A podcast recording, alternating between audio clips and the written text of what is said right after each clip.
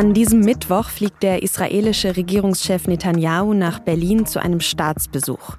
Weil er in Israel gerade eine umstrittene Justizreform vorantreibt, soll es auch hier in Deutschland Proteste gegen seinen Besuch geben.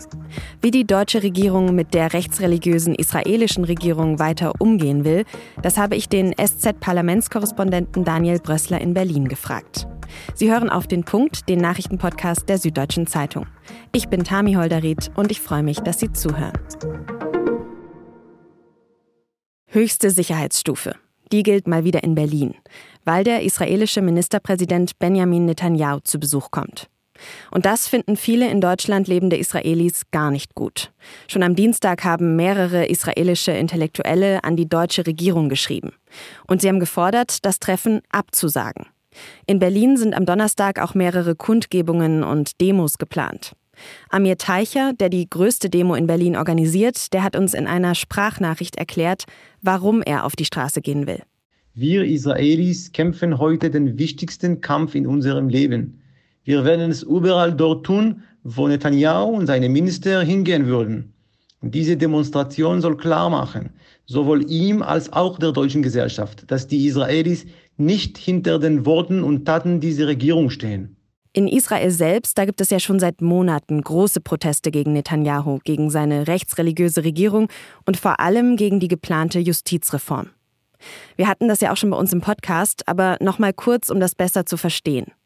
Das israelische Parlament könnte durch die Reform in Zukunft mit einfacher Mehrheit Entscheidungen des höchsten Gerichts aufheben. Außerdem soll das Parlament auch Gesetze, die das Gericht eigentlich für verfassungswidrig erklärt hat, trotzdem mit einfacher Mehrheit in Kraft setzen können.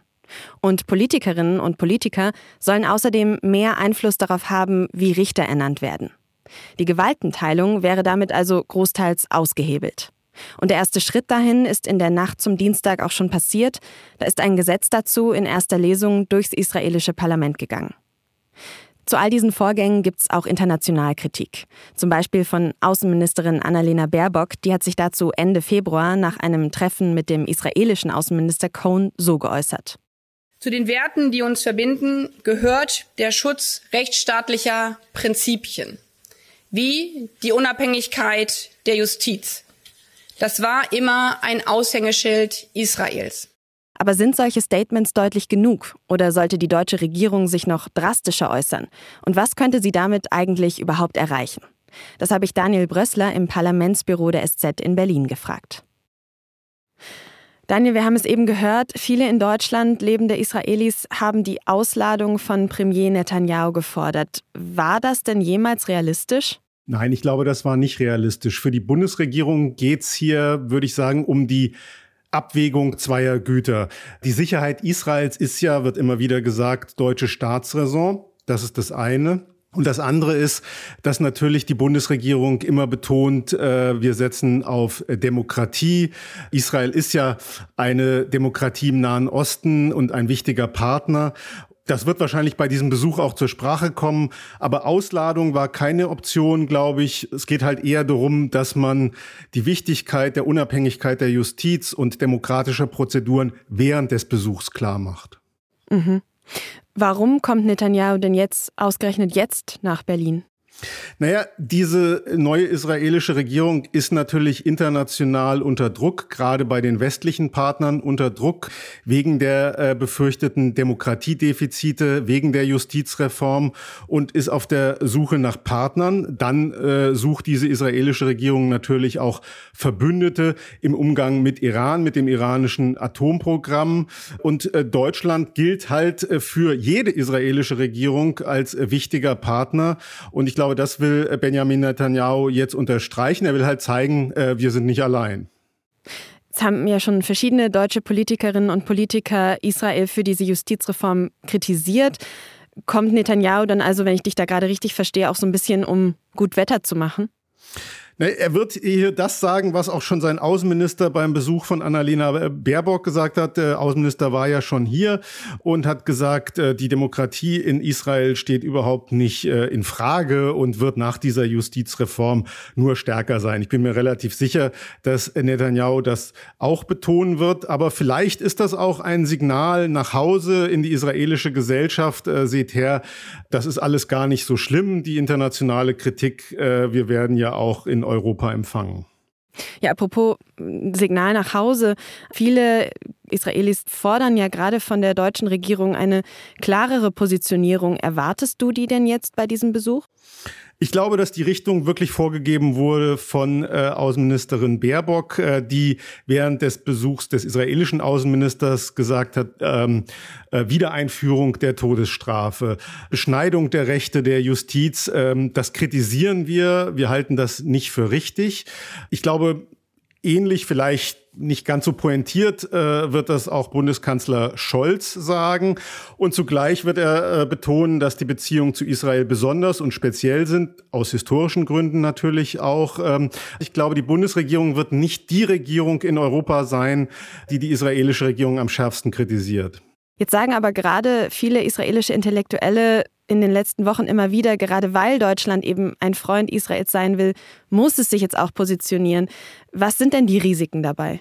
Also erstmal halte ich das für richtig. Ich glaube, das ist diese besondere Schwierigkeit der deutschen Position, weil wenn man eben betont, dass unser äh, Verhältnis zu Israel sehr speziell und besonders ist, dann gilt das natürlich auch, ähm, wenn es schwierig wird und wenn die Demokratie in Israel in Gefahr ist. Und die Staatsräson, von der immer die Rede ist, die gilt ja nicht gegenüber einer besonderen speziellen israelischen Regierung, sondern gegenüber der israelischen Nation. Insofern kann ich das sehr gut verstehen, dass es diese Forderungen in Israel gibt und dieses Dilemma wird gerade für eine Bundesregierung, die von sich ja sagt, dass sie wertegeleitet ist, ähm, immer sehen. Das wird kompliziert bleiben und ich glaube, das wird immer so ein Lavieren sein. Man wird sich äußern, man wird Kritik üben, aber dass man jetzt zum Beispiel die Kontakte zu dieser Regierung einfriert, das wird ganz sicher nicht passieren. Hm. Wie wichtig ist denn Deutschland für Israel und vielleicht auch umgekehrt Israel für Deutschland, mal auch im Lichte dieser besonderen Beziehung? Also Deutschland ist für Israel sehr wichtig als Wirtschaftspartner, als diplomatischer Partner in Europa. Deutschland gehört eben zu den Ländern, denen immer sehr an guten Beziehungen zu Israel gelegen ist, die nicht immer einstimmen in den Chor der Kritik an Israel. Deutschland ist für Israel, ähm, wie gesagt, sehr wichtig, wenn es um Iran geht. Das heißt, das ist schon ein sehr wichtiger Partner aus Jerusalemer Sicht. Umgekehrt gilt das allerdings auch. Da hat sich auch in letzter Zeit ein bisschen was geändert, zum Beispiel was militärische Zusammenarbeit angeht. Da ist es so, dass äh, Israel ein sehr interessanter Partner ist für äh, Deutschland, wenn es zum Beispiel um die Modernisierung der Luftabwehr geht. Da will man ganz moderne israelische Systeme kaufen und ist da in gewisser Weise auch äh, von Israel abhängig. Also da hat sich auch ähm, in den letzten Jahren so ein bisschen was an der Balance geändert. Hm. Also auch im Interesse beider Länder dass ja. diese Beziehungen gut bleiben und dass auch dieser Besuch jetzt gut läuft wahrscheinlich. Worauf achtest du denn als Beobachter? Du hast schon viele solcher Staatsbesuche beobachtet. Gibt es bestimmte Formulierungen, wo du sagst, ah, das ist ein Hinhörer für mich jetzt in den nächsten Tagen, da könnte was Wichtiges ja, passiert sein? Ich glaube, das Interessante wird wirklich sein, ähm, wie Olaf Scholz sich da verhält. Hier wird es eben genau darauf ankommen. Wie wird er einerseits die besondere Verantwortung Deutschlands ähm, für Israel betonen und andererseits in einer Weise die Justizreform in Israel kritisieren, die dann auch ankommt und die zum Beispiel auch äh, jene in Israel überzeugt oder auch israelische Demonstranten vor dem Kanzleramt äh, in Berlin, ähm, die, die eben genau das erwarten. Ihr sagt, wenn ihr ein guter Freund Israels seid, dann äußert euch jetzt auch mal klar. Das heißt, klare Sprache wird nötig sein. Ich denke, das wird auch irgendwie vorbereitet werden im Kanzleramt. Aber die Frage ist dann eben, bringt Olaf Scholz das rüber und ist auch glaubwürdig, dass er das jetzt nicht nur in der Pressekonferenz sagt, sondern dass das äh, auch tatsächlich in den Gesprächen hinter verschlossenen Türen eine Rolle gespielt hat und dass es auch deutlich gesagt wird, dass das also nicht nur pflichtschuldig ist, das haben wir auch noch abgehakt, sondern das mögliches Gefühl hat, das ist ihm ein Anliegen und das eine schwierige, ist einfach eine schwierige Gratwanderung. Jetzt, ich sage mal, kennst du Scholz ja relativ gut, begleitest ihn viel. Hast du denn das Gefühl, dass ihm das alles ein wirkliches Anliegen ist tatsächlich? Also ich glaube, dass ihm die Verantwortung Deutschlands für Israel ein Anliegen ist. Er hat ja auch Israel besucht und ähm, ich glaube, das kann man ihm ähnlich, ähnlich äh, abnehmen, wie man ihm ja auch abnehmen kann, dass ihm zum Beispiel der russische Angriffskrieg gegen die Ukraine tatsächlich, tatsächlich nahe geht. Also das, das kaufe ich ihm ab.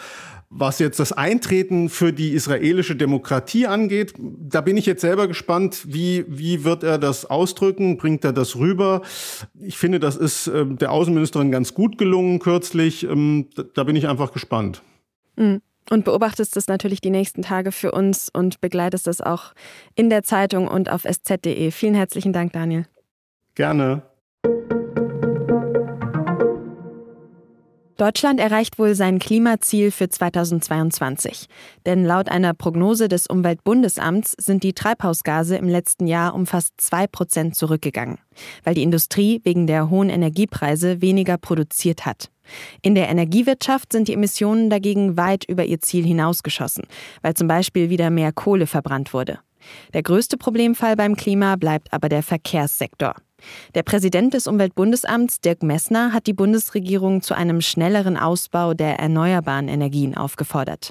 Um die vorgegebenen Klimaziele bis 2030 zu erreichen, müssen in Deutschland jährlich 6 Prozent Emissionen gespart werden. Am Dienstagabend ist eine US-Drohne mit einem russischen Jet über dem Schwarzen Meer zusammengestoßen. Warum? Das bleibt vorerst unklar. US-Offiziere konnten den Vorfall aber wohl live vom Luftwaffenstützpunkt in Rammstein aus beobachten. Nach Angaben des US-Militärs hätten sie die Drohne nach der Kollision zum Absturz bringen müssen. Die russische Regierung bestreitet, dass es einen physischen Kontakt zwischen der Drohne und dem Jet gegeben habe. Sie sagt, dass sich die US-Drohne zu Unrecht dem russischen Territorium genähert habe und vermutet amerikanische Spionage. Die Drohne war laut US-Regierung zu Aufklärungszwecken über internationalen Gewässern und damit auf rechtlicher Grundlage unterwegs.